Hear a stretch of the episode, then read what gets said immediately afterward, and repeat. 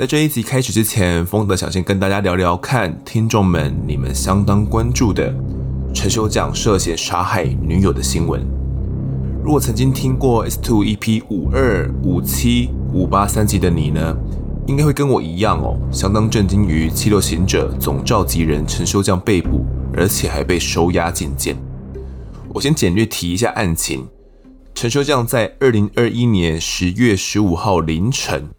跟另外两个人呢，一起将胡姓女友送到彰化医院急诊室，但是女友已经死亡，身上还有不明的伤势。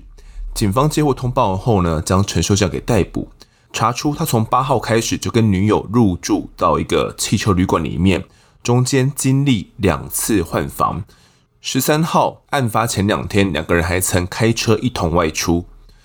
但陈修将到案之后呢，一开始说我不知道。醒来之后，女友就死了，才赶紧将女友送医。之后又改口说曾经有拉扯过女友的头发，检方认定说是他害女友头部来撞击了重物，出现硬脑膜下出血状况之后身亡的。而根据目前新闻所陈述呢，女性女子的这个弟弟啊，他有受访说姐姐知道他就是陈修将的小三，而且呢。姐姐跟正宫彼此都知情。弟弟说：“哦，姐姐跟陈修将交往已经长达两年的时间了。陈修将也有跟老婆协调好，但因为呢，陈修将近期怀疑姐姐跟另外一个好兄弟有暧昧哦，彼此吵得不可开交。陈修将呢，更频频动手打了姐姐，但因为姐姐太爱对方哦，最后才被陈修将给杀害。”目前呢，检警都还在侦办当中。新闻上虽然有很多讨论，但到侦查终结、判决出来之前呢，结果都还很难说。这一件事情对案发也造成了一定的影响哦。就会有人认为说，诶，如果陈修将原本就是这样的一个坏人，那案发现场怎么会找他来节目上谈论浪子回头的故事呢？他所说的这些内心故事。是不是一切都是假的，编造出来的？我们流下的那些眼泪，是不是都是白流的？我自己思考了很久，直到十八号礼拜一凌晨，我录制这个片段的时候呢，还是希望他所陈述的内容是真实的。他曾做过的善恶好坏，我都透过访谈尽力去陈述。陈修将呢，也仔细披露了过往所做过的坏事哦，并讲出了更生人要重返社会的艰难，以及后续参与重大意外遗体修复的经历等等，这些都是不同时期中真实的修将。不过，在我们没有谈论到的面相呢，可能他已经变成了我们所不知道的样貌。我原本相当担心，如果修将真的杀了女友。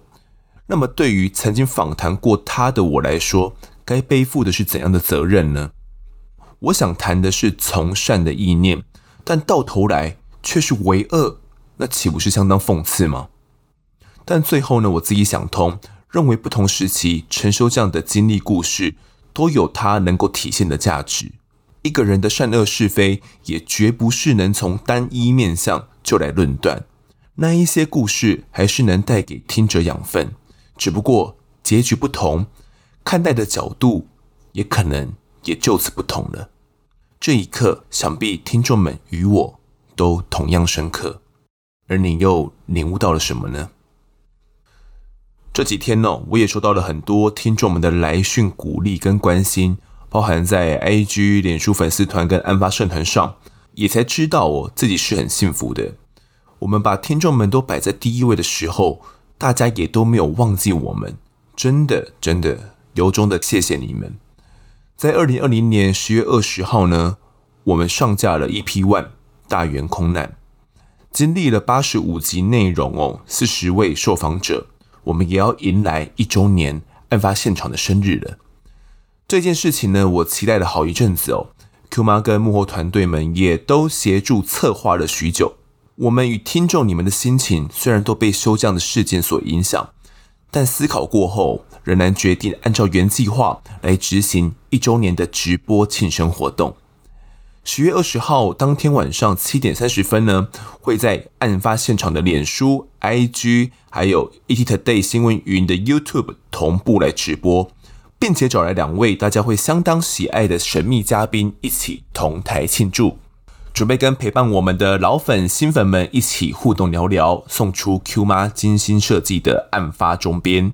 此外呢，直播过程还有 live 版本的听众时间，直播前呢都会赶快去脸书社团呐、啊、来留言，问出你想问的问题，而当天在聊天室呢也都会开放大家来提问。希望当天呐、啊，直播可以人气满满，在线上可以看到熟悉的大家。那开头闲聊就聊到这，接下来准备进到正式的节目内容啦。熟悉的开场配乐要来喽！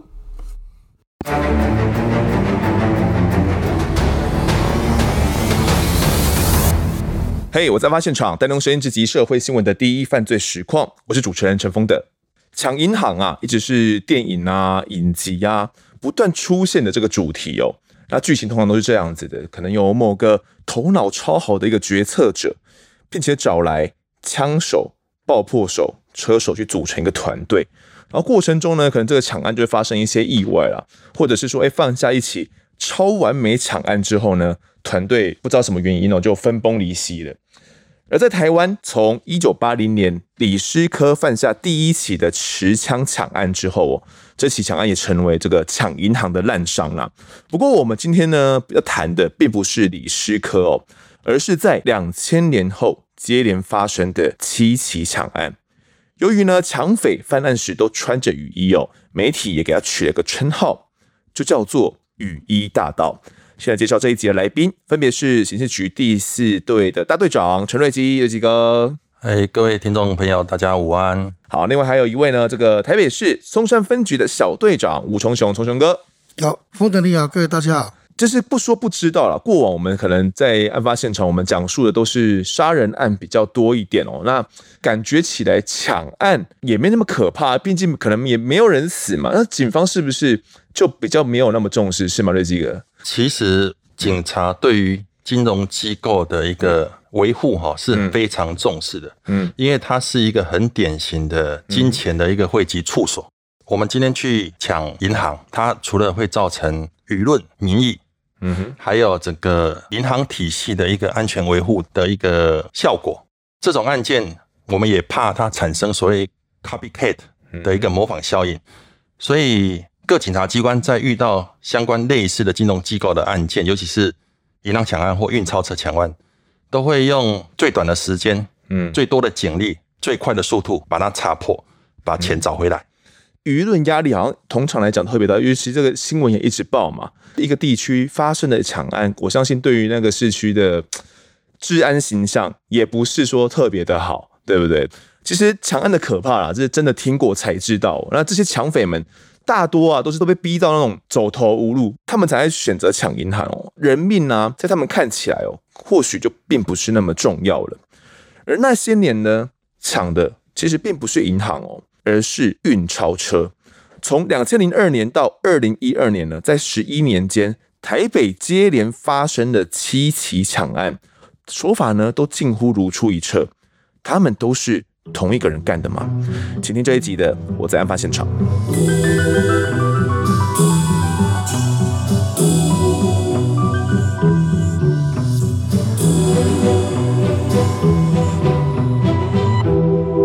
两千零七年呢，四月二十号，合作金库的中山分行发生了一起抢案哦，现场甚至还有传出枪响。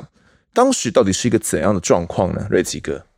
哎，我跟崇雄，我们两个都是参加二零一二年运钞车抢案的专案的小组成员。嗯，那当时因为发生二零一二的案件之后，我们研判它可能是重复性案件，那同一个人犯案的几率很高。对，所以我们有回过头来去把两千零七年的这一件合作金库抢案的资料调出来看。嗯，那这个案子是发生在两千零七年的四月二十号的下午三点四十五分，因为银行都是三点半就关门 close。所以运钞车在送到这个合作金库的时候，它已经是最后一站。嗯，那整个运钞的过程中，哈，它常常到某一个银行到底是放款或收款不确定。可是当到最后一站的时候，它铁定是放款。嗯哼，那他放款的时候，这两名保全的人因为大门已经关下来，所以他必须要走到六十五巷，的后门来进入这个合作金库的银行的后门，是不是？这个歹徒呢，当时就埋伏在旁边。那看到这两名运钞员持着运钞袋现金的时候，就从背后，嗯，先朝第一名保全员开枪。那第一枪是打到那个防弹衣，要抢钱。嗯，那第二个名的保全他也上来制止，结果这抢钱了，他又再度开枪，结果开枪的这个子弹刚好贯穿他整个防弹衣的那个没有防弹背心的那个空隙处，嗯，所以贯穿啊，造成第二名保全的一个死亡。嗯，那当下他就得逞，有抢得有一千六百多万的钱，然后迅速的离开现场。呃，总共抢走了一千六百七十九万的这个现钞哦。你刚刚说有他有对其中一名保全来开枪嘛？就是先对一个开枪，然后后来呢又对另外一个来制止的人连续的开枪。比较伤重的是叫做周国荣这位保全哦，送医之后不治身亡。那另外一位保全呢，郭志伟则是分别有一些受伤这样子。而这个犯案影像哦，重雄哥应该都有看过对不对？你当时分析这个抢匪他有一些怎样的特点？他的手法是怎么样的？当初回想他的手法都是。单人嘛，我们发现到他都是单人，然后趁着下雨天穿着雨衣。对，但是持枪的动作大概都是单手开枪。嗯，我那以前以前的影像没有那么清楚嘛。对，大概的看得到他的方向情节，都大概是这样子。因为速度很快啊，那前头大概也不到两分钟就完成了。两分钟内他就用单手去持枪，然后去开枪。那他的开枪，你当时有研判他是吓阻作用吗？还是真的要这些保全死？他应该是吓阻了，因为他都打脚，嗯，打腿部，就是制止保全人员上前嘛。这样的一个开枪动作啊，你当时研判他的射击经验丰富吗？应该是有在玩枪，很大胆嘛，因为感觉到他不慌张嘛。嗯哼，那他当时的这个穿着啊，有一些怎样特别的地方？因为解释以前的通通都是穿雨衣，都是在雨天雨天的时候犯案。合作金库中山分行的时候，他就是穿雨衣犯案的嘛。对啊。那还有穿着什么样的一些装备吗？就全罩式安全帽，嗯哼，然后戴手套，几乎都是没有露到任何特征出来。嗯哼。这个案子啊，后续在现场有勘验到一些怎样的基证吗？或者是有任何的一些线索？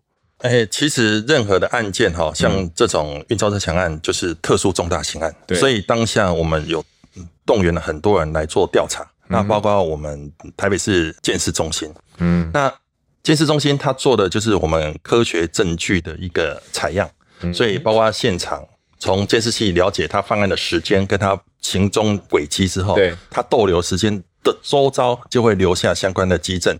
那我们也花了很多心思，包括围墙是不是有指纹啊，是不是有烟蒂啊，是不是有槟榔渣啦，或者是。其他的一个基证。那另外这一次，因为有两名保全被开枪，所以在弹头跟弹壳的一个弹道的一个采集，嗯，那我们做到送到实验室去做比对，也是一个重要的一个刑事证据。是，所以当时现场有采集到这个弹头跟弹壳，除此之外，这些 DNA 的一些线索就没有采到更多了，是不是？在这个案子并没有采到特别的 DNA。嗯哼，我们刚刚讲到有两名保全人员受伤嘛，其实。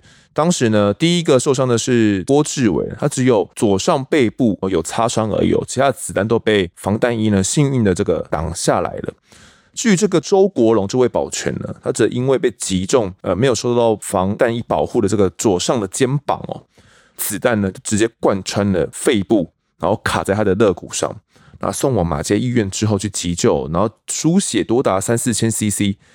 一度有恢复心跳了，最后呢还是伤重不治这样子。呃，那时候的监视影像画面也不是非常清晰，成熟嘛。那抢完之后有去骑着一一台黑色的机车哦，那车牌号码有三个字是 CYM，后面是什么就看不太清楚这样子。后来呢，警方也开始进行了一些追缉哦。不过在二零零七年发生的合作金库中山分行造成一个保全人员死亡的这个案件，迟迟没有告破。我这边比较好奇的啦，我在想那个年代啊，为什么会想要抢的是运钞车呢？是不是那个年代的运钞车比较好抢，是吗，崇雄哥？应该是保全人员他本身的防护装备，当然他只有警棍而已啊，或瓦斯枪而已啊。嗯哼。那他在收钱状况的话，一直收收到最后，他去存款，印钞袋里面应该都会有蛮多钱的，而且他都几乎趁他要进入银行之前动手开枪就行抢。应该是最有利歹徒他犯案的的时候哦，而且又在路边他开完枪抢完印钞袋，骑车马上就走了。嗯哼，如果一进到银行里面，有可能会被锁在银行里面，所以他几乎都是趁印钞车到达的时候，保全人下车背着印钞袋，他就动手。嗯，他觉得这个是最好的、最好的时机，犯案时机就对了。哎，我们用另外一个角度来思考这件事情。嗯、早期在抢银行的案件的时候。嗯那因为发生很多件，所以警察就花了很多心思做所谓的金融机构的一个安全维护。你说银行本身的对，包括呃警察会协助，包括它的柜台的高度，哦，还有应该要装栅栏等等，还有它的行行员他的抽屉的现金要摆的量不能太多。嗯，所以今天当你要到一个银行去抢银行。你会面临到这些的，不管是物理上或人为上的一个控制，纵使让你抢成功了，嗯啊，诚如刚刚从雄所讲，你也可能被外面的保全把把铁门把你关下，跑不掉。再来，你可能就是只抢得一个行员或两个行员中间抽屉的那些钱而已，钱而已，可能几十万。对，那回过头来，我们看抢运钞车，就是刚刚一直一开始提到的运钞车，它这一系列的状况就是运钞车都是抢最后一站，那最后一站一定是放款。嗯，好，下款把钱拿下来，那再来是他会第一时间用比较强的武力，比如说开枪，让保全员失去他的抵抗力，嗯，然后再来就把金钱拿走，所以他必须要对抗的可能就是只有两三名的一个保全人员。的抗制而已。那相对于比到银行内部，他可能。会留下更多的基证，可能会遇到物理性的阻碍会更多。嗯，所以这这个抢匪很明显就是有经过一些审慎的一些判断跟思考，才选择去抢运钞车。除此之外，还有一个蛮重要的点是，这一个抢匪呢，他在犯案的时候，当时多多金库这一起抢案所发生的时候是在下雨天，所以你们研判他为什么会特别在下雨的时候犯案呢？从雄哥，因为一般下雨天的时候，不管路上啊，我们行人要撑着雨伞躲雨，骑机车的。穿着雨衣，大家也是在躲雨，对，尽量都不会去往旁边看嘛。哦，那你忽然间有一个人在旁边做了什么事，在路上行人大概都不太会去注意到，嗯，因为尤其是下雨天嘛，下雨天你雨声啊、车声啊，他纵使开枪，有的人或许会没有注意到，因为雨声可能很大，听不到。嗯，而且穿雨衣，路上大家都穿雨衣啊，又戴安全帽啊，特征大家都一样啊。哦，他穿雨衣这件事反而把他的一些穿着特征全部都掩盖掉了。对，瑞基哥，你觉得他还有什么样子的一些他的？的确，刚从雄所讲的，他穿雨衣之后戴全罩式安全帽，他就穿着就跟正常人一样，是一般化的，所以我们很难去透过监视器追踪啊，哪一个可能是抢险。对，再来第二个，可能下雨天的时候造成，比如说我们的路口监视器或者是影像会比较模糊，嗯、因为被雨淋到了，对，哦，这可能在辨识上特征就比较困难。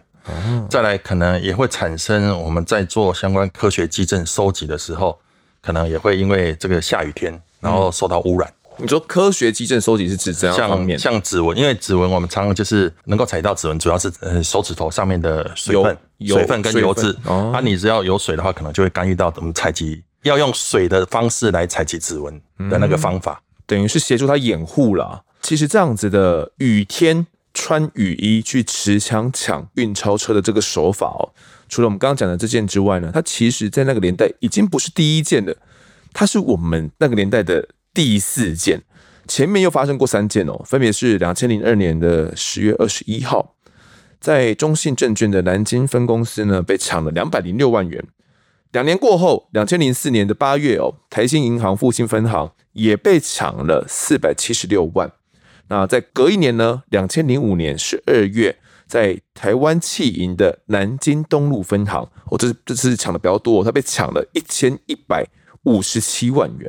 那不久后呢，就又再发生了两千零七年的这一件哦，短短的在两千零二年到两千零七年就发生了四件，而且他的手法都几乎如出一辙，都是雨天穿雨衣。抢运钞车，这感觉就是同一个人所犯案的啊！而且犯案地点都是发生在大家所认为的这个首善之都啊，这个台北地区。接连发生这些抢案，却没有办法破案。当时是不是普遍的基层警方也都背负着蛮大压力的？从雄哥，当然，以辖区的话，当然辖区发生重大刑案是压力很大。嗯哼，但是当时的环境因素，像监视器那时候还是没有建置到很完整。对，几乎你用这种，如果是没有。很明确的东西，当然第一时间都是调阅监视器，嗯，哦，那从他的来线离线去看，对。但是以前还没有建设完成，有的是邻里长的，有的是私人公司的，碍于它的保存期限，嗯，然后有的话术高，有的话术低，往往的路口就会断掉，会造成很多断点。嗯，那这种断点到后来演变成我们要要去追后续的时候，都是困难重重。就是这样的基层的警方啊，也会想说要去预防这些抢犯的发生嘛？你们那时候有一个这样的心态，或者是上面会给你们这样的压力吗？其实金融机构巡守是每天都有，嗯，每天本来都是要去巡守。对，那后来是那一阵子发生雨大到这个时候，每到雨天的话，那当然是会加强，再更加强一下巡守。只要下雨，你们就加再更加强巡守，是不是？因为因为范闲还没抓到嘛，他什么时候会再出来，嗯、不知道，所以我们还是一般金融机构本来每天都是例行性的工作，嗯，只是说雨天的话密度会再更高一些。那农基哥，我这边听到有个说法了，好像那时候的警方说，听到下雨就会怕，下雨的声音，然后大家就会心里面这个压力就特别大，有这样的状况吗？那个，我听见下雨的声音。对啊，我听见下雨的声音。对，其实，在案件还没有侦破之前，在于大大没有抓到之前，是，或者是有没有第二个余大盗，我相信他也不会再出来犯案。嗯，可是，在没有破案之前哈，我想，尤其是台北市的警察同仁哈，非常辛苦。嗯，因为我们都担心他什么时候会再度犯案。嗯哼，所以在这个条件情况不明的前提之下，我们做了很多金融机构的一个安全维护工作。嗯，譬如说，我们会去协调各银行，嗯，他应该要把运钞车原本在大门口，应该要进到地下室，对，或者是原本只有保全可能经理啊或男性员工要出来帮忙，透过多一些物理性的限制，还有一些人力的帮忙，可以吓阻渐渐吓阻。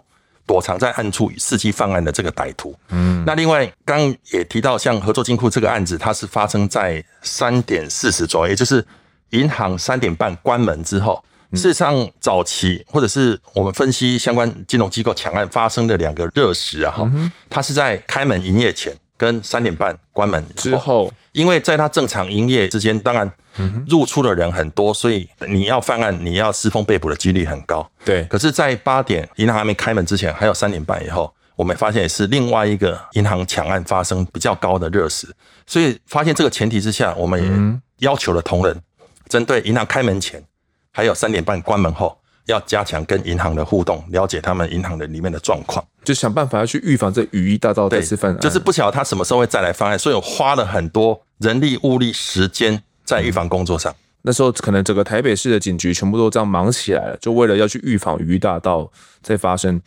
在这之后啊，尽管我们非常努力的去防范。但又在陆续发生的第五起、第六起的运钞车抢案，分别是在两千零八年，呃，台北万华青年邮局啊就被抢了四百三十万，然后两千零九年呢，国泰世华银行又被抢了两百七十八万元哦。虽然没有前面所抢的金额那么大，没有说什么像台企银被抢了一千一百五十七万啊，或者是像第一期所讲的，就是一千六百七十九万有打死保全的那一件，但是在我们积极的这些防范之下。还是又发生了这样的一个运钞车的一个抢案哦，而且都是雨衣大盗所分案的，可能是因为就是知道说警方啦、银行端都提高了这个警觉啦。雨衣大盗呢，在两千零九年之后这样犯案之后呢，就这样子消失了，直到又在三年过后，二零一二年的三月二十六号，这时候又发生了一起抢案，而且这起抢案非常非常的重要，这是第七起。犯案的地点刚好跟我们前面所提到的两千零五年的抢案一模一样，都是台企银的南京东路分行。不过这一次很特别，它当时没有下雨，而且刚好就发生在崇雄哥的辖区，就发生在松山。呃，接到通知之后，过去有进行怎样的了解？当天其实我们是小队是轮休状况嘛。嗯，那我记得当天刚好就换了一支。智慧型手机，你说你自己好？对，刚好陪我老婆去换了一个智慧型手机，刚好插卡上去，电话就来了。你自己刚插上去，刚上去，办公室电话来了，就说已经我发现银行银行抢案了。那当然一定要赶回去嘛。对，整路上电话一直响，啊也不会用电话，不会，因为刚换的也不会用，没有 用哦。那我们就直接到现场去了。到现场，当初台戏以前是前门，这次是后门。上一次被抢的是抢前门，对，抢前门。那这次是后面，从后面停车场，然后保全停完以后走进去，对，他就跟进去，从旁边的楼梯间就跟进去，嗯，就开一样也是开枪啊，进去就开枪了，是开枪以后就抢走。那整个犯案的过程，你们当时有调阅这监视器画面吗？他从前面好像就有一些陆陆续续去那边站岗，或者是去那边守候了，是不是？根据调监信息，他其实他在一个礼拜前就已经都在附近这边绕，嗯，有在绕啊，然后就是等于在观察地形啊，运钞车的进出时间，嗯，那当然他也不是只绕那附近了，他整个大台北地区绕到新北地区到处绕啊，那放案之前就已经开始在绕了。嗯哼，当天他过去的时候，他有在那边等候了一下下嘛？你说他躲在其他地方是不是？那守候的过程是怎么样的？他就是骑着机车到处晃。那当天。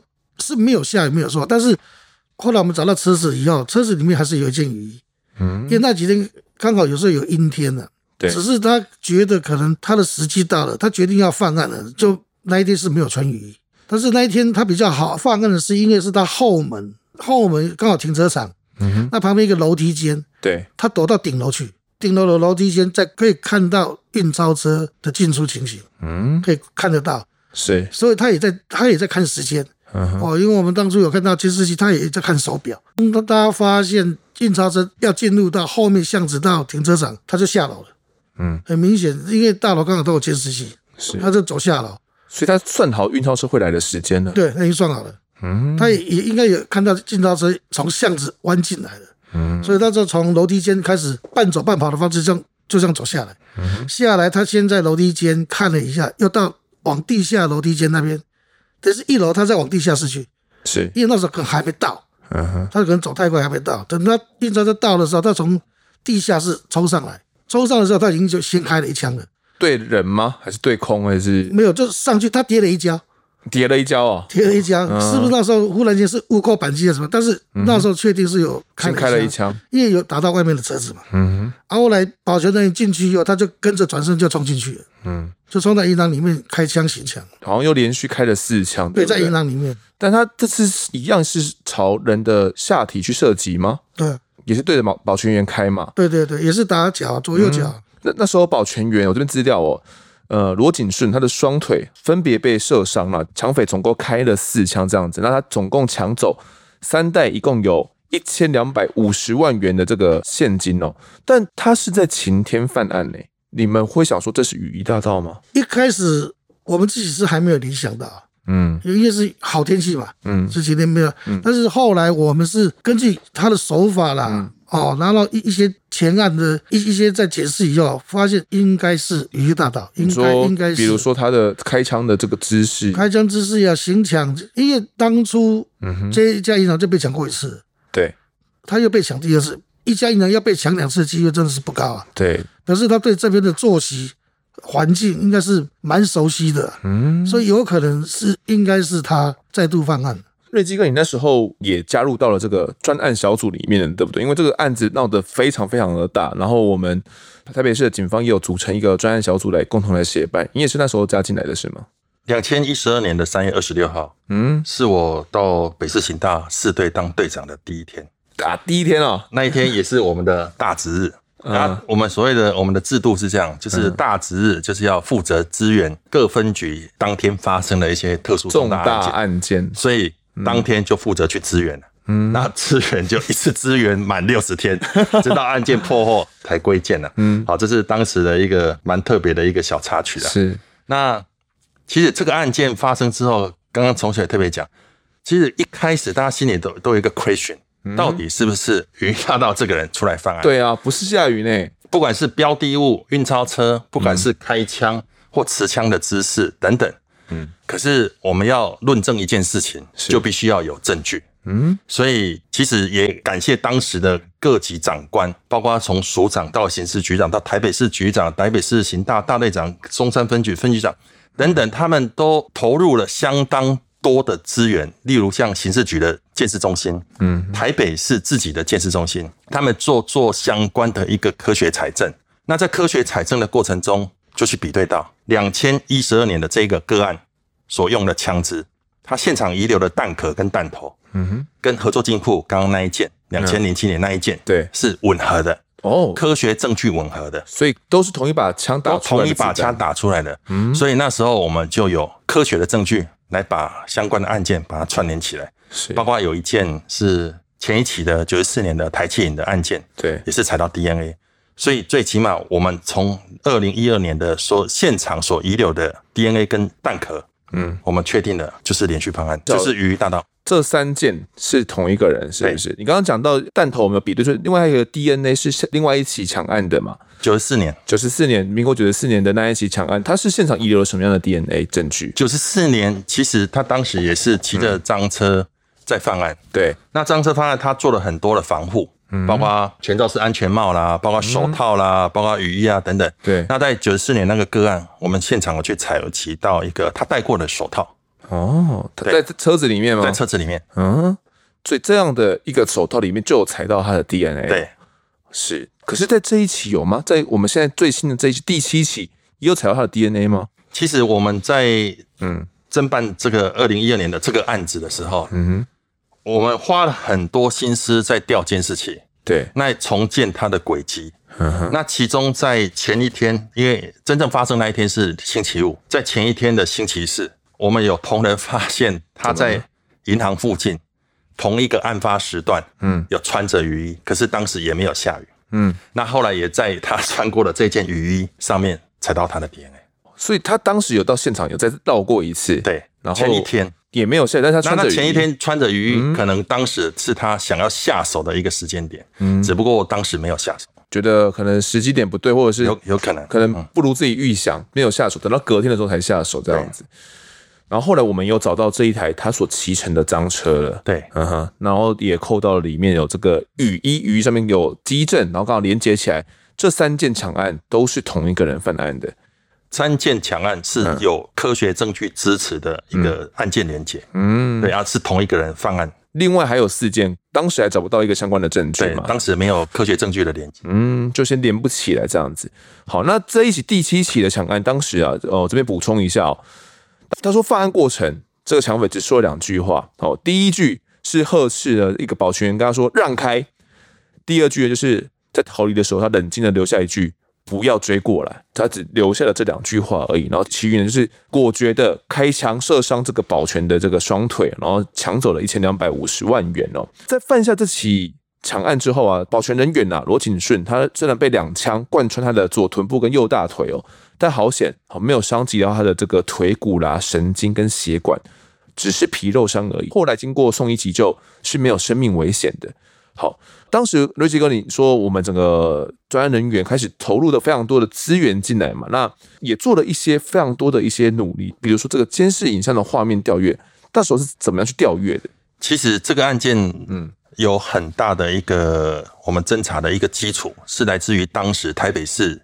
政府建制的一个路口监视器，嗯，当时整个建制在警察局，还有台北市所有行政区里面，一共设置了有一千三百一一万三千一三六九九支的路口监视器，嗯，那这些监视器都是拍各大路口跟各巷弄，那当时也是，当时都不晓得监视器可以发挥到多少功能，只知道说要去调监视器。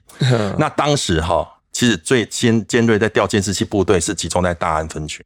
大安分局来支援是不是？对，你这个案子，这个案子事实上辖区是发生在松山分局辖区，嗯、那刑警大队去支援。嗯，可是当时的局长也要求大安分局要把他们的最精锐的调阅监视器小组的同仁都指派过来。那、嗯、我们透过监视器，很快的去找到他弃置赃车的位置。嗯，那就确定他的赃车牌，还有本身赃车。对，那我们从这两件事情，一个赃车，一个赃车牌，嗯，它是两件事情，它是两件的窃盗案件。对，偷摩托车跟偷车牌，那我们他只有个张牌而已吗？他另外还有偷其他的张牌。那我们透过，因为他偷摩托车，所以跟张牌，所以我们去找到两个失主，嗯，然后去找到他当时停车的位置，嗯哼，那再慢慢的把他当时犯案前的这些，呃，要偷赃车牌来规规避警方侦查的这种做法哈，我们慢慢把它勾勒出来。嗯哼，他事实上是从三月十九号，嗯，就开始在偷赃车。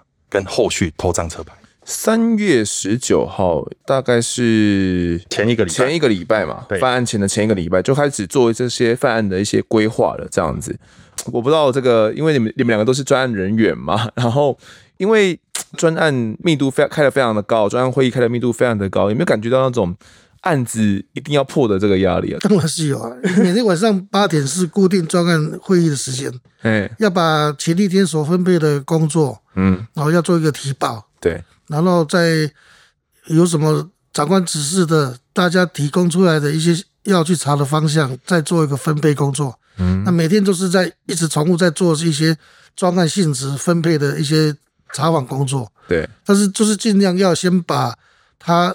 的来线去来线离线离清楚，他确定的落脚处在哪边？只要我们现在去找出他的落脚处，嗯，落脚处就是可能他他的住所，是，但是因为他真的是一整个礼拜都在大台北继续绕，对，花费了很多时间在监视器上面。最记得那时候呢，好像你们这个每天晚上的这个会议好像要被称为八点档，是不是？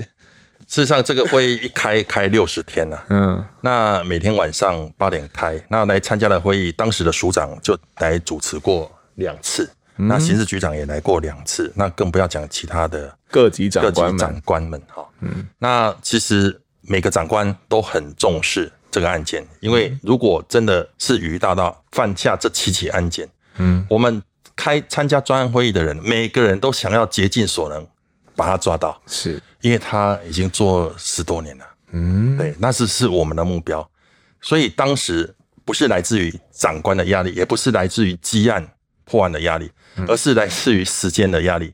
嗯，为什么特别强调时间的压力？因为当时台北市虽然有一三六九九支的监视器，是，可是监视器只保存一个月。嗯，虽然案发是在三月二十六号，对，可是我刚刚讲的，他的第一起偷摩托车的事件是出现在。三月十九号，也就是往前已经提早七天了。嗯，也就是说，我们每一天调阅监视器，每一天的效用，监视器会一天一天的就自然不见，逐层的降低，这样子，它会自然的不见，嗯、它会录录录往后录新的嘛。对对对，那所以我们 一开始真的是动员最多的人力跟时间，在监视器重建，包括犯案当天的轨迹，还有事前勘查的轨迹，还有他去偷赃车、赃车牌。的轨迹在重建这些事情，嗯、那这这画面如果真的被有一些关键的画面被洗掉了怎么办？你们那时候有做一些预防吗？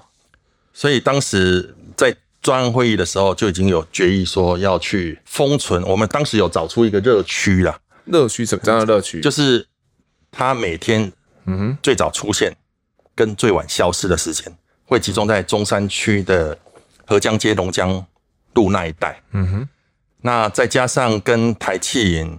的一个地缘关系，对，所以那时候专案小组有决议，在沿着这个周遭有画出一块的方块，嗯哼，那方块画出来之后，就去以 DVD 光碟片，对，还有那那个年代有二 T 的硬碟，我们二 T 的硬碟，二 T 很贵哦，那个年代很贵，那个年代我们还买了二十个二 T 的硬碟，嗯，光 DVD 光碟片去封存那个我们画出来那个区域。DVD 光碟片，所有监视器哦，是动员全台北市的派出所，嗯，因为它保存会有下载频宽的问题，嗯，所以必须要动员所有派出所，在他们深夜或者是警力比较充裕的时候，分别去去做这些。A 派出所调哪一段，B 派出所调哪一支，调哪一段，然后最后整个资料再汇整来我们业务秘书单位来做统整。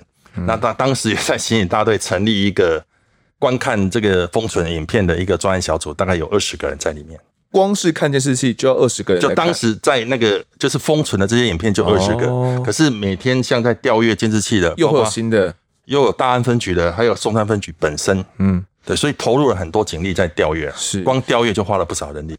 犯案前你说大概至少一个礼拜前就开始做准备了嘛？他感觉很熟知这个警方的办案技巧，会吗？你觉得聪兄哥你那时候看他是不是很知道说你们是怎么样去办案的，刻意去规避你们的一些查缉作为？他大概应该是有一些基本的常识嘛。他犯案以后，警方大概会调监视器啦，找特征啦，嗯，哦，找生物基证干嘛？所以看他在骑车，他就是在干扰啊。嗯，他到台北地区一直绕，是不是？演到三重，三重集美就去偷车牌。嗯哼，我再回来台北市到处绕，他这个就是在干扰我们在查缉他嘛。是。那你说一般人你怎么可能每天早上七六七点到晚上六七点都一直骑摩托车在绕？嗯，而且他从我们调监视器那么久，没有看过他有安全帽拿下来过，或手套，手套也没有拿下来，有没有？因为我们曾经有调到加油站，嗯哼，他连加油都是戴着手套掏钱，这样不会不方便吗？但是他有办法掏钱来加油，嗯，就是他连加油的那个钱也怕警方找到哦，会不会有他的迹证在或什么的？他已经是小心到这种程度了。嗯，那那时候从前跟我们做了一些影像分析嘛，有分析出一个怎样的一些重点吗？影像的重点大概因为当初偷车的时候的画面，它只是巷弄的监视器还没有那么好，对，但是警察局建制以后。拍出来有他的身形，嗯，但是他是戴着帽子，对，但是戴戴着帽子在暗巷里面，脸部是看不太清楚，嗯，但是大概的穿着、走路的形状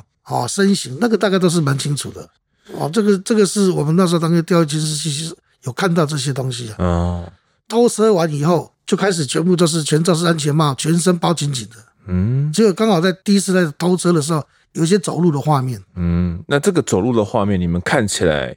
有怎样的判断？感觉他是有在健身吧？怎么说？你身体很壮啊！哦，感觉身体很壮啊！你胸虎背熊腰的感觉，对，你胸肌大的人走路一定是手夹不起来嘛？嗯，手夹不起来哦。对，就像很壮那种练，类似像练，就像馆长那种感觉。对对对对，类似那一种。其实拜我们当时的监视器功能所赐，哈，是事实上我们掌握到它很多的动态影像。嗯。那当时的智慧型普智慧型手机，像 iPhone，大概就是 iPhone 三还是 iPhone 四，还有一些些智慧型手机也蛮流行的。我们传统的办案哈，都是拿着平面的照片啊去做访查。那当时我们就把已经有拍摄到他的全身的动态影像，还有可能可以识别的一些特征。嗯，但是我们从头到尾就少了他一一一张的正面照，他就不把那全部拿下来。对对对。那在这个前提之下，我们就把所有的他。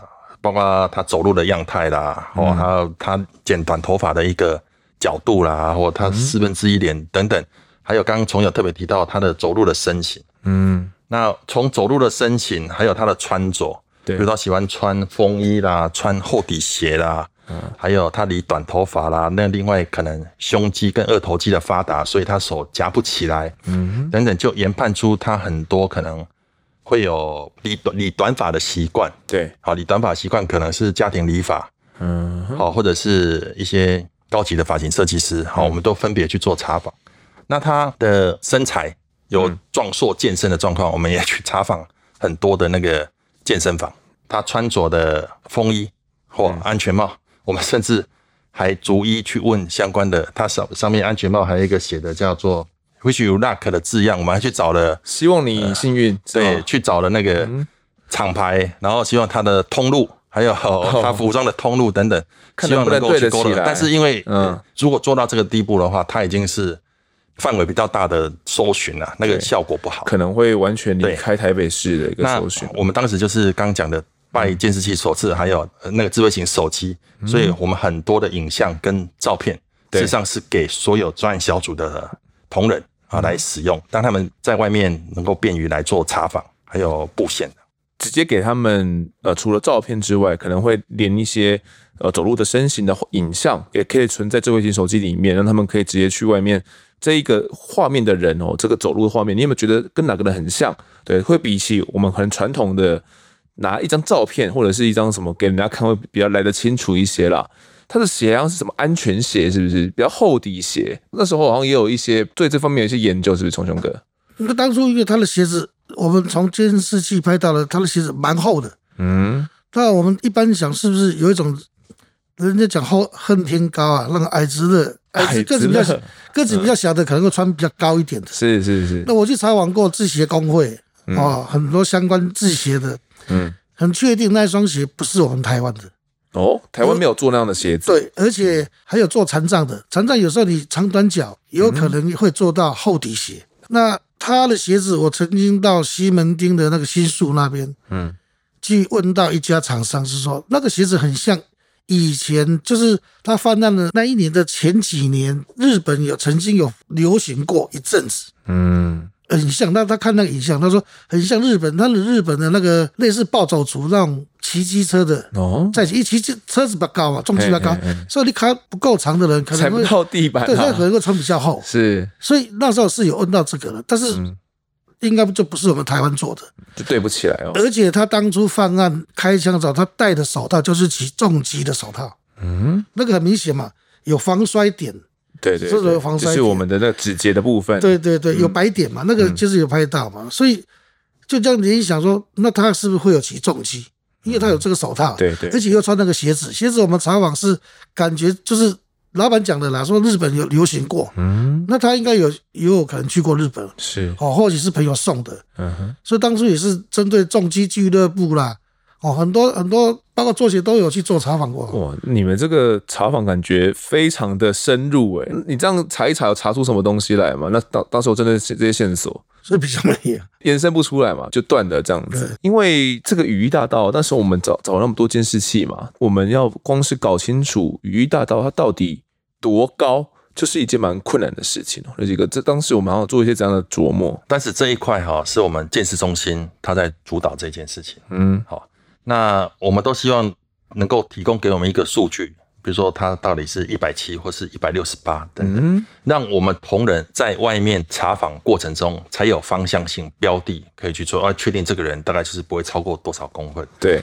可是当时这一点也很困困扰我们，因为我们没办法去做量测，我们只能从他在二零一二年犯案之后，嗯，所经过的一些。路口监视器，嗯哼，那可能影像比较清楚，而且画面比较大的时候，对，我们把那画面截出来，再到现场用同一支监视器的角度，嗯，然后同一个那个量尺，然后去把它的身高去标注出来。是，可是当一个一个我们的 monitor 画面可能是量出来，可能就是九点九公分跟十公分，可是你放大，哎，放大十倍，嗯，放大十六倍，可能误差就会差到。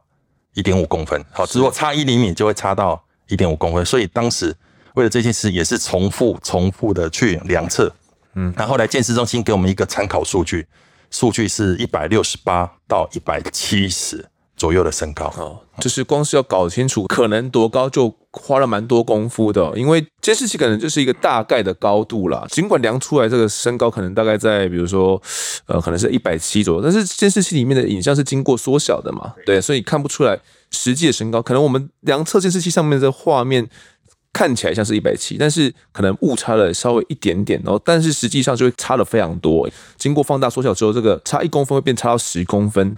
除此之外，我们刚刚有讲到说，这个监视器还有拍到很多关于雨衣大道它的侧脸啊，然后后脑勺啊，然后等等的影像，但就是缺一张正脸，缺了正脸，到底外面的专案人员像崇雄哥他们怎么去找人呐、啊？如果没有一张正脸照的话，后来有没有办法去找出这样一张正脸的照片？我们做了两件事啊，第一件事情就是把他所有的正面照清晰的角度，包括他的下巴。嗯，他的嘴巴、他的眼睛、好，他的侧面等等，我们用那种当时的影像处理，类似 Photoshop 的概念，去把眼睛、嘴巴去把它拼贴起来。可是那个拼贴起来就看不出，就是不像一个人，一个人哦。毕竟每一只监视器的角度，嗯，是不一样的。对。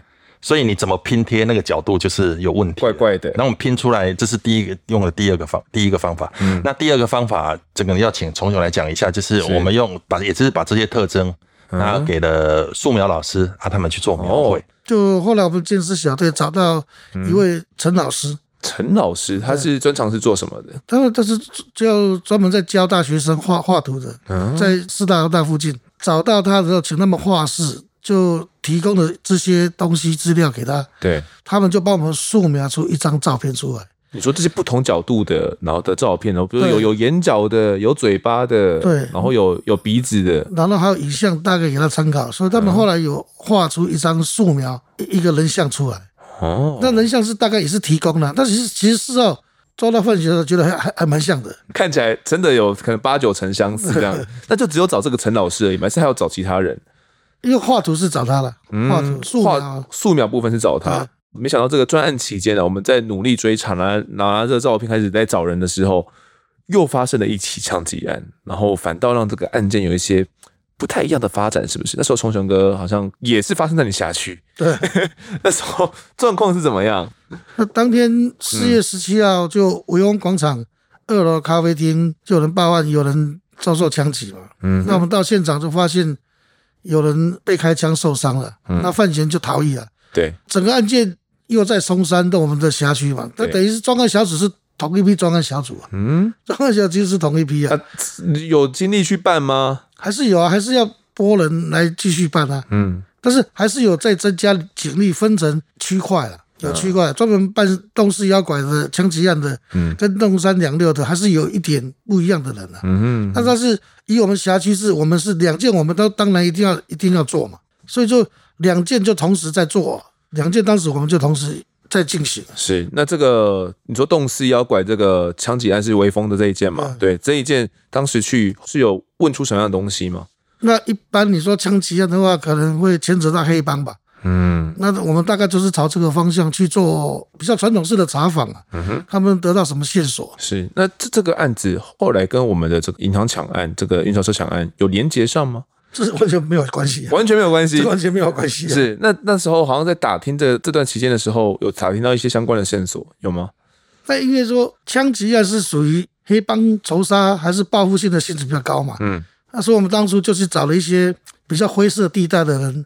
嗯，来问看看嘛，对。哦，或许他们会不会有这个续息嘛？嗯，那当然，我们当初就是我我就去找了一些认识的人哦，就针对枪击案，哎，你们有什么续息可以提供嘛？嗯，但是这个续息，那当然有的人是不方便提供什么，那只是在查的过程当中，就无意间嘛，无意间就讲了很倒霉啊，很倒霉，对对？我不是说很倒霉，辖区发生枪击案，又发生银行抢案，哎。就这个一句话，然后刚好被采访的朋友，他忽然就愣了愣了一下。然后呢，我说：“那你是知道什么？”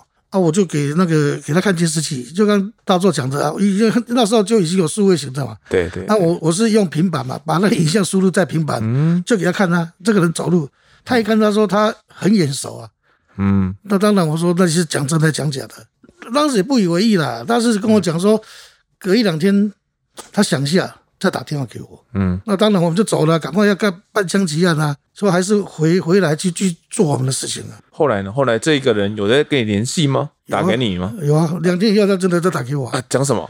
他就约我在三重嘛，在三重，他就讲说这个人的影像哦，如果是把头盖住，嗯哼，他应该认识，因为影像模糊嘛，正脸是看不清楚啊，但是穿着跟走路，他认为他是他认识的一个朋友，嗯。不是很熟啦，就是他们共同在玩玩水，在划水一个地区认识的朋友。这个朋友有没有外号？他都叫他王董。王董哦，对，他说这个王董啊，我说那你你再想想看嘛，你再想想看有没有什么他的相关的东西嘛。对，所以他后来他那一两天，其实他就去帮我打听了，嗯，因为他其实他也忘记这个人是谁了，是，那可能他就是去打听。去去那些俱乐部啊，玩水相关的人去打听，说以前大概是有谁谁谁，所以他问完两天以后，他打给我，我跟他约见面的时候，他跟我讲说，这个人应该是叫，他都叫他王董，嗯，哦，以前去玩那个划划水的时候，他有什么开过悍马车啊，开过 BMW 啊，干嘛干嘛干嘛的，只知道他姓王，王年纪大概快五十岁，嗯，那在美国被关过，回来台湾台中被关过，嗯哼，枪炮案的。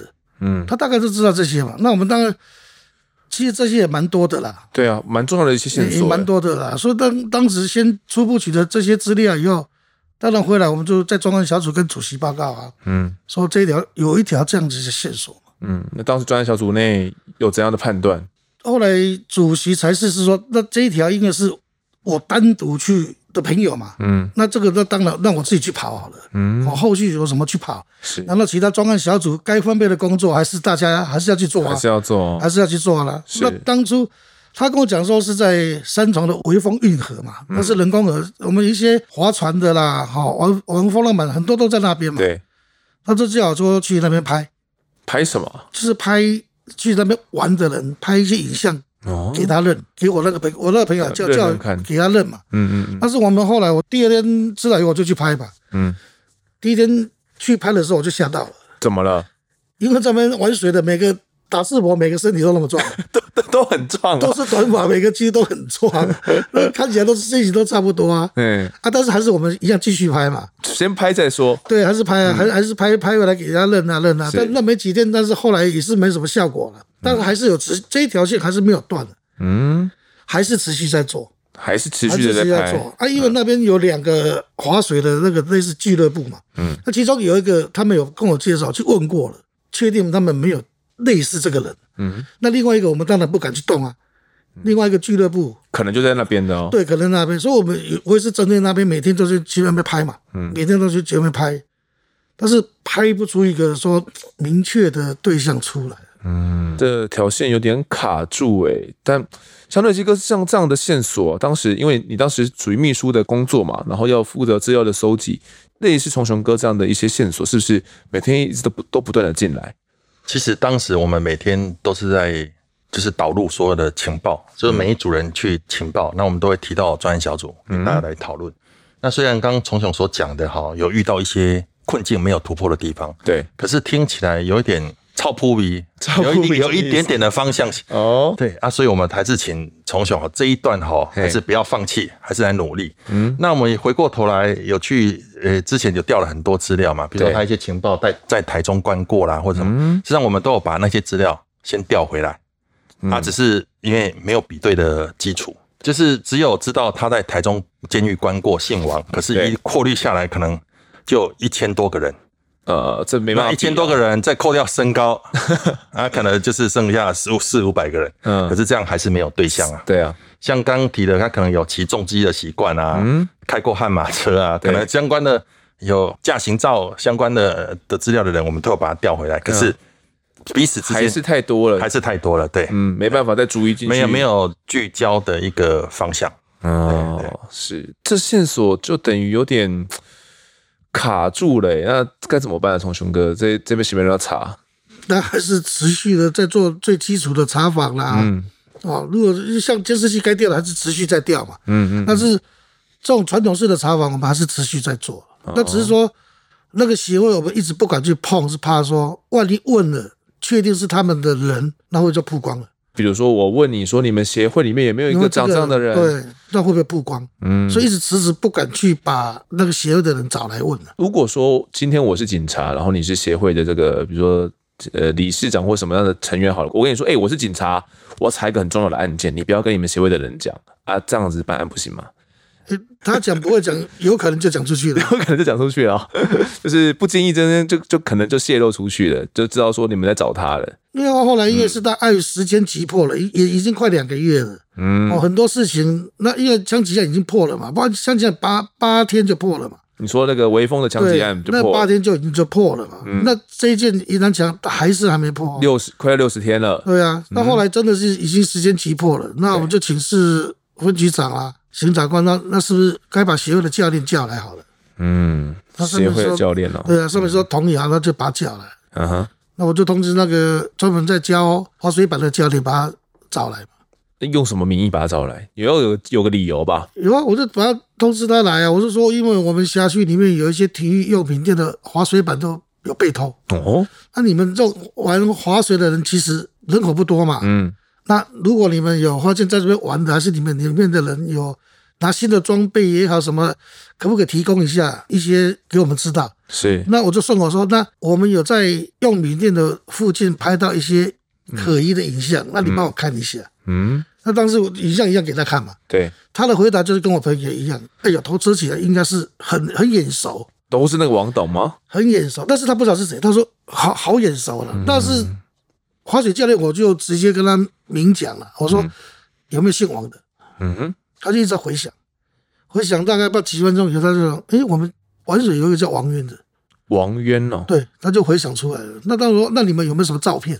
嗯，然后他们在 FB 里面就有他们的东西啊。是，他就把东西一一直都说：“哎，果然有他一些照片嘛。”嗯，其中有一些照片跟我们素描的画像，哦，真像。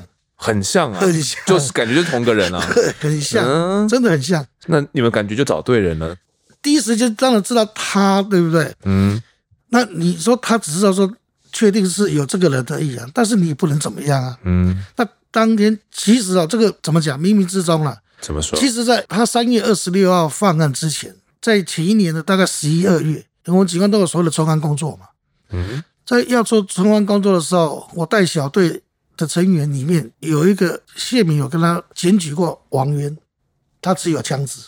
有县民检举，曾经检举过说王渊有枪支，哦，但是他在在，他都住台中，嗯、那时候只知道这个讯息。这个县民住台中，不是，这我他说王渊是住台中，王渊住台中。那小时候我们台北到台中要去查他的乡，其实有一点困难嘛，所以那时候一直候着候着，直直到那天叫滑水教练来的时候，对，他讲到王渊这个名字，嗯，那我小队的同仁听到王渊，他马上就走过来，怎么了？他就问那个教练说：“你确定是他吗？”他说：“感觉应该就是他没有错了。”他就跟我讲说。吴晓，我上次跟你讲的有一个叫王渊，你记不记得？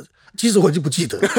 其实我这里是，案件那么多，忘记了啊。我说，呃，他说就当初谁谁谁来检举那一件，有有。我想，哎，对，春安持枪这样子。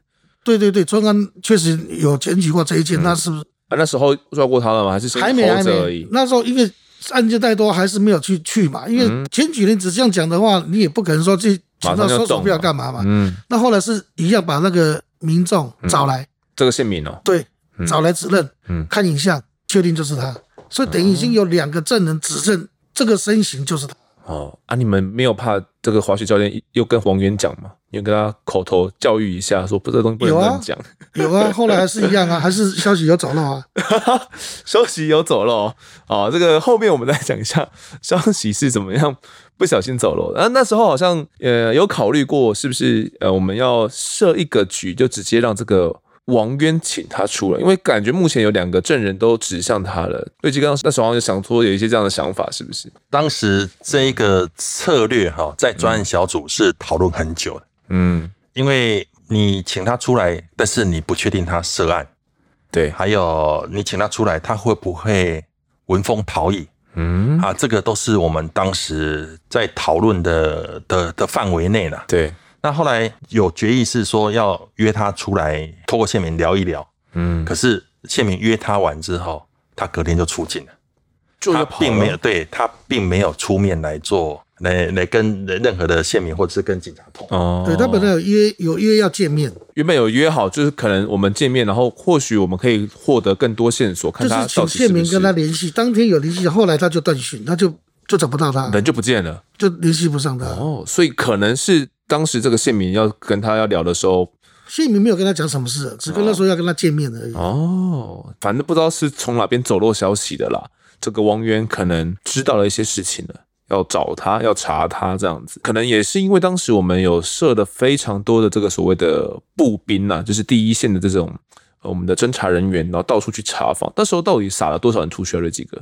当时哈，嗯，专案小组每天开会，大概是二十几位到三十几位核心的一个，包括长官，包括、嗯、包括崇雄跟我这样。对，然后每天在外面执行，不管是调阅监视器或查访，都至少一百五十个到两百个。整个刑警大队几乎全部投入，松山分局包括他们各派出所跟侦查队都全部投入，嗯，还有大安分局的，甚至有一个插曲哈，我们当时在三月二十三号的时候。有发现他到五常街的一家超商，嗯，那那一家超商之后，我们也赶快赶到那一家超商，嗯，结果那一个超商的店内监视器已经覆盖了，盖掉了，怎么办？已经覆盖了。那我们只有外面路口监视器的影院，因为以前都是调到外面路口的嘛，没有这种超商内的影像。我们我们就是从外面路口监视器调到它进入超商，嗯，可是我们路口监视器它有一个好处是，嗯，它的时间是正规化的，正规化意思就是说它的时间是跟网络。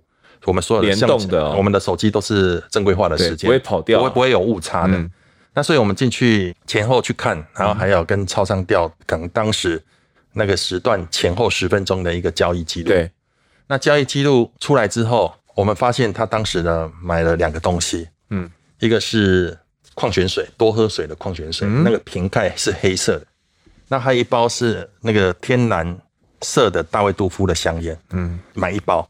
那我们出来，他调监视器拍到他往外走的时候，有拍到他那个瓶盖是黑色的，所以大概就是隐约知道这一笔香烟跟水是他买的。哦。可是当时因为没有监视器，那我们进去超商里面看看看看看，哎，发现有一台 ATM。然后我们一去了解，原来 ATM 里面有内建监视器，是可以保存六个月。你可以保存那么久？对。后来我们又请请银行帮忙，嗯，就赶快把那个 ATM 的影像给我们，当然就拍到他进去。他刚好就对着这个对结结账的地方，是不是？对，然后因为超商都以前都有一个防抢的一个机制，所以他在门口，都会有一个两侧身高。对对对，所以当时我们也利用这个画面的影像来确定他的身高大概也是落在这个区间，大概一百不到一百七左右的。嗯，就是大家如果有去超商，都会看到那个超商的门有贴一个。一百 就是一二三四五六七，然后到有很多人不知道是在干嘛的啦。它是防抢用的量测身高。对，就是如果你经过，因为都有监视器对着那边出入的时候，所以你只要经过那边，你就会被知道你大概的身高在什么样的位置，这样子。对。那后来因为我们发现他有去买了这种烟，嗯，那我们就问抽烟的同事说，这种烟大卫杜夫哦，是天蓝色的大卫杜夫。我们常见的是白色或黑色，很很少见的天蓝色大卫杜甫。嗯，结果我们就拜托各超商。给给我们相关这种售出的时间哦，你们要去结果勾勾勒出到底？我们用未来是未来发生，就是案发之后，就是下一个假设嘛，他可能到超商去买香烟，嗯，那所以我们就把这个影像特征，还有这个香烟的品牌跟跟颜色，要全台北市十四个分局，包括三重分局，嗯、全部哦。然后我们用超商给我们的交易记录，然后去调每一支监视器，嗯，然后来确定是不是他买的。哦，所以你看这样子要动员多少人？这种规模是很少见的。这，这样子去调，这个每个派出所都要参与了吧？都都四到六个人。哦，就是每个分局至少都四到六个人。当时有开始这样去拼凑，对啊，他每天就是把交易记录都发送给各分局。哦，因为他的烟是比较冷门的烟呢，嗯，所以有有机会哦，不像七星香烟说，比如说一天卖个五万包，他这个一天搞不好卖超五百包。哦，这比较冷门的香烟，是是，那颜色就像你的口罩的颜色。哦，算是蓝蓝色的颜色，天蓝色，天蓝色的颜色，比较冷门的烟呢。我们专案人员呢，在针对这个大卫杜夫天蓝色的这个香烟，在进行搜查的时候，同步的。呃，我们专案人员也要去动这个王渊了嘛？原本是想想找他来谈一谈，但没想到他人就不见了。好家在了，我们专案人员算是收集他的他一些相关资料了嘛？也有对检察官有去提报的我们一些线索，检察官好像也有给予一些支援，是不是？其实当时从从雄他们去查访回来，包括脸书比对出来，那在脸书上有看到他开的一台 B N W 白色的车子，啊，有车号。那我们也去查了我们的系统，发现他曾经。开着这一台车遇到临检，嗯、那酒驾被我们员警移送法办，嗯，所以我们就知道，哎、欸，这台车真的是他开的。哦，那我们一开始在勾勒他的一个行踪轨迹的时候，不是有勾勒出他在龙江路和江街一带的一个活动乐趣？嗯，他每天从三月十九号偷摩托车完之后，就把摩托车藏在那边，对，然后隔两天的三月二十三，然后二十五、二十四、二十五、二十六。好，然后也都在那边附近骑摩托车出去，再骑摩托车回来。嗯，结果后来把那台 B N W 的车子的停车记录两边一 match，发现他车停了就骑摩托车出来，嗯，他摩托车骑回去之后车子就开走，相当符合，相当符合，因为都有连结性。哦，所以就提报这样的资料给检察官之后，检察官有给予一些怎样的应对吗？他就认认为我们应该先给他设禁管，因为我们已经有县民跟他接触。可是他没有出现，嗯、对，所以我们专案小组也跟检察官讨论说，认为第一时间应该要禁管，也要开立拘票。啊，嗯，所以准备要来抓这个抓人，准备抓这个王渊到案来厘清，看看到底是不是于大道，是不是他哦，这三起抢案是不是他，或更多的七起抢案是不是他干的？但没有想到，在设置禁管的隔天就有些动静了。对，几个那时候状况是，当时禁管隔天早上，大概航警局的同事就打电话来说。哎，他们已经有进管到王渊要出境，那接下来他们要配合我们什么事情？哎，那时候一心想哇，这知识体大，要赶快跟检察官、跟我们的长官各级都报告，要跑出去了，要跑出去了。嗯、但是我就拜托我们航警的同事，嗯，一定要让他留下来。嗯，嗯那检察官也马上开拘票要我们拘提他。嗯，那我们当时他的武器也算多嘛，而且犯了这么多起抢抢案。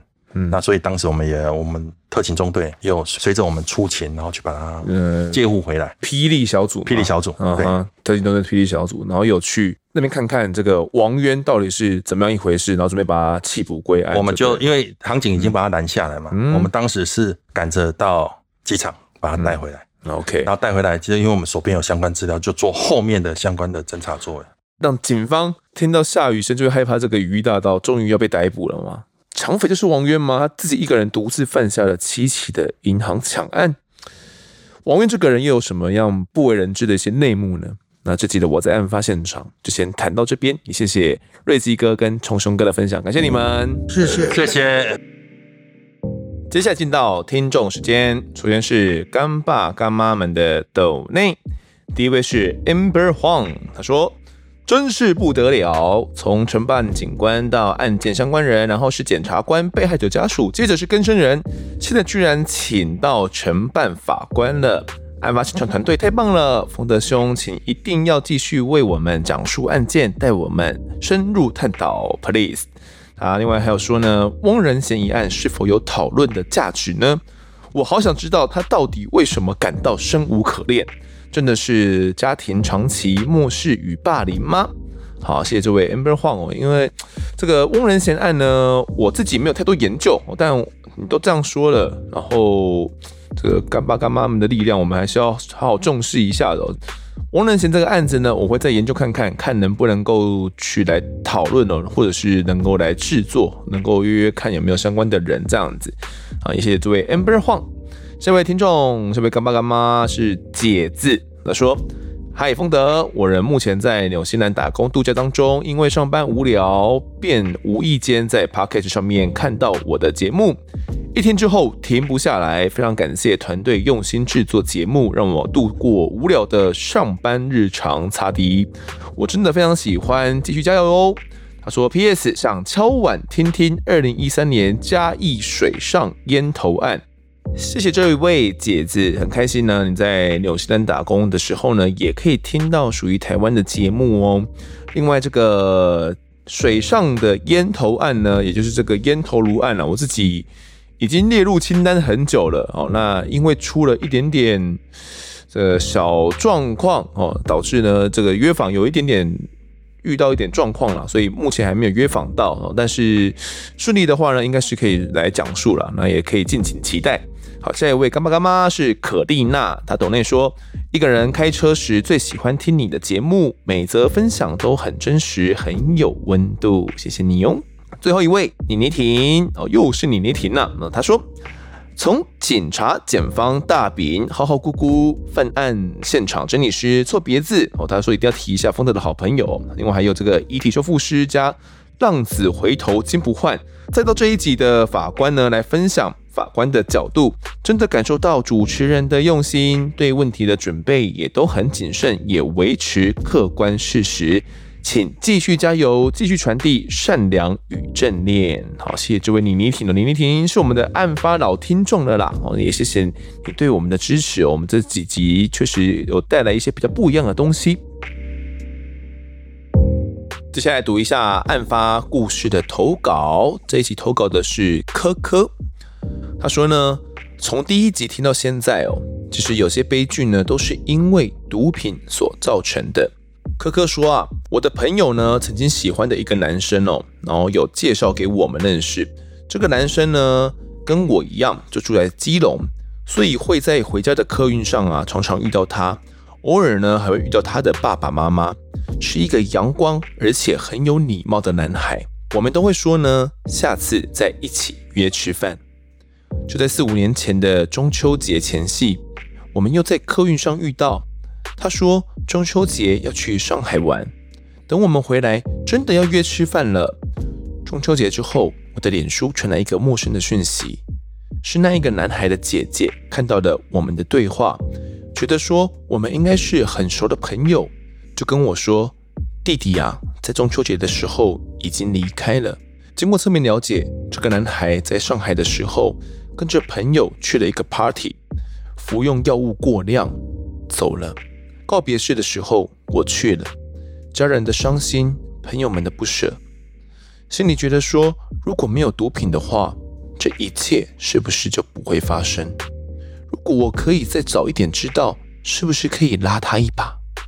而那一顿饭呢，永远都没有办法赴约了。谢谢科科的分享哦，嗯，我们讲述过蛮多的案件，确实都跟毒品有相关哦，尤其是像呃好好的案件呐、或者是像其他的案子，很多人都是因为有染毒，因此而来犯案哦。呃，其实也有听众曾经在呃 Instagram 里面有私讯来问我说，我们曾经讲过的一个乐戒的成功的案例。成功乐界的那个单位呢是在哪边，叫什么名字这样子。那我们过往呢讲过这个乐界的案子呢，其实是黄练生练生哥他来到我们案发现场的时候，哦，那他有曾经讲述过呢，有一个老板后来呢有成功的乐戒哦。我有问黄念生说，诶，到底是后续有到哪一个单位去乐戒的？然后有把这个相关的资讯呢，呃，告诉了这一位听众，因为他说他的家人呢，其实一直受这个毒品的困扰很久了，很久了，那一直没有办法成功的乐戒哦。那他们也想说，呃，或许的找到一个好的单位的话，可以去帮上忙这样子。那所以我在想。毒品真的是带来非常非常大的一个危害哦。那其实台湾现在目前也都一直针对于这些毒品的泛滥情形，一直不断的在努力哦。那也希望这些案件呢，都能够让呃听众们听过之后，比较有感而发，可以去远离毒品的危害。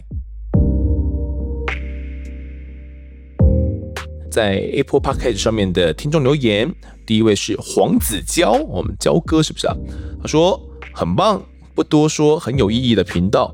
比起前面几名的没营养频道好太多了，帮你冲一波啊！谢谢这位黄子娇啊，这个呃前面几名是不是没营养频道？这个我我不好说，我我自己喜欢的节目也是排行榜前面的啦。但呃喜欢我们的频道呢，就非常非常好了，帮我们多支持，感谢你。下一位听众神之子零五二四，他说加油加油。每天外送超低落，感谢好节目，帮我加油冲下去。好，谢谢这位神之子零五二四，我看来是位外送员呐。外送是个比较孤单的一个工作，因为比较没有人可以跟你聊天嘛，要跑单，然后可能也没办法跟店家呢多聊聊，然后三点送到之后也没办法跟对方多聊聊，呃，是个比较辛苦的工作了。那希望我们的节目呢也能够陪伴着你。好，下一位听众女力爱用者。说：“超过五颗星的喜欢，很喜欢主持人的主持步调以及引导受访者的对谈技巧，更喜欢第二季开始找不同的对象进行访谈，七六行者、被害者家属、警察、法官等等，从不同面向看见事情的全貌。这个节目不是一言堂，也许不能改变案件结果，但是我们必须开始反思，从家庭、社会、法律等等面向，应该如何避免下一出悲剧发生。”愿这个世界能更和善。没错，我们的节目不是一言堂。哦，那我们讲这些案件呢，呃，或许没有办法改变这些悲伤的故事了，呃，受害者的这些状况。但是我们或许能够找出一些未来防治的一些方法，或者是让大家心里面哦多多少少知道这些故事是怎么发生的。那目前台湾的现况是如何等等的。如他所说，愿这个世界哦更加友善。哦，另外他还有说，小小许愿，期待能够邀请加害者辩护律师的节目。嗯，加害者辩护律师是我原本就有设定好的一个议题哦。那目前在找寻上出了一点点的困难啊，那我再努力看看。好，谢谢这位女力爱用者啊，下一位听众露丝恩，他说一点小建议。丰德你好，听贵节目听了一阵子，很喜欢贵节目的风格，加上时间很长，上班时听可以听比较久，我都习惯累积几集再一次听，因为上班时呢不能滑手机，加上下班时间很晚，所以几乎不留言。但前几天呢，听到某一集一直听到丰德讲举报举报，觉得很不舒服，所以我把节目关掉，就没再继续听了。只是想要提醒一下，希望贵节目写稿审稿时能再注意用字遣词，避免呢使用到非台湾惯性使用的词句。我相信呢贵节目没有任何的政治立场，所以更希望贵节目能够注意到这种小地方。谢谢哦，这个露思恩呐、啊。其实我在写这些访纲的时候，应该尽可能的不会去用到一些非台湾所习惯的这些用语哦。那有时候可能是自己不小心的啦，那我之后会多加注意。也谢谢这位露丝恩的提醒哦，希望可以继续支持我们。下一位听众，你最爱的老婆啊，原来是我的老婆啊。他说特地从 Spotify 来留言，超赞，给五星。好，谢谢这位你最爱的老婆啊。那最后一位听众是黄 SW，他说案发团队真的不得了。法官看事情的角度好，怎么说呢？好威，好冷静，好，他不知道该怎么表达敬意。总之，很谢谢案发团队请到孙振华法官亲自说明法官的立场与分享法官视角，真的是很棒的访问、探讨以及报道。有案发团队这样的记者，让人对社会充满希望。括号真心不骗，这个吹捧太夸张了啦！中华姐的那两集传递出来的一些观念呢，我觉得是对大家是一个蛮震撼的啦。就是他们的想法，他们看待事情的角度，因为是一般我们平民百姓哦，一般的老百姓呢，比较没有办法去理解的一个角度，能够去了解他们的想法，我觉得是一个非常重要的一件事情。那至于我有我们这样的记者，能不能够对社会充满希望呢？你是这样想就好了啊。OK。节目最后再说一下，如果喜欢我们节目的话，欢迎到脸书及 Screen 搜寻我在案发现场，就可以追踪我们，掌握更多案件消息，也可以跟风的吴聊聊给我们建议。各书店平台上按下订阅跟五星评分，就是对我们最好的支持。如果在 Apple Podcast 上面留言，我都尽量在节目中给出回复。也跪求听众们推坑给正方的好朋友，一起来听听看我们聊案子。案发现场，我们下次再见。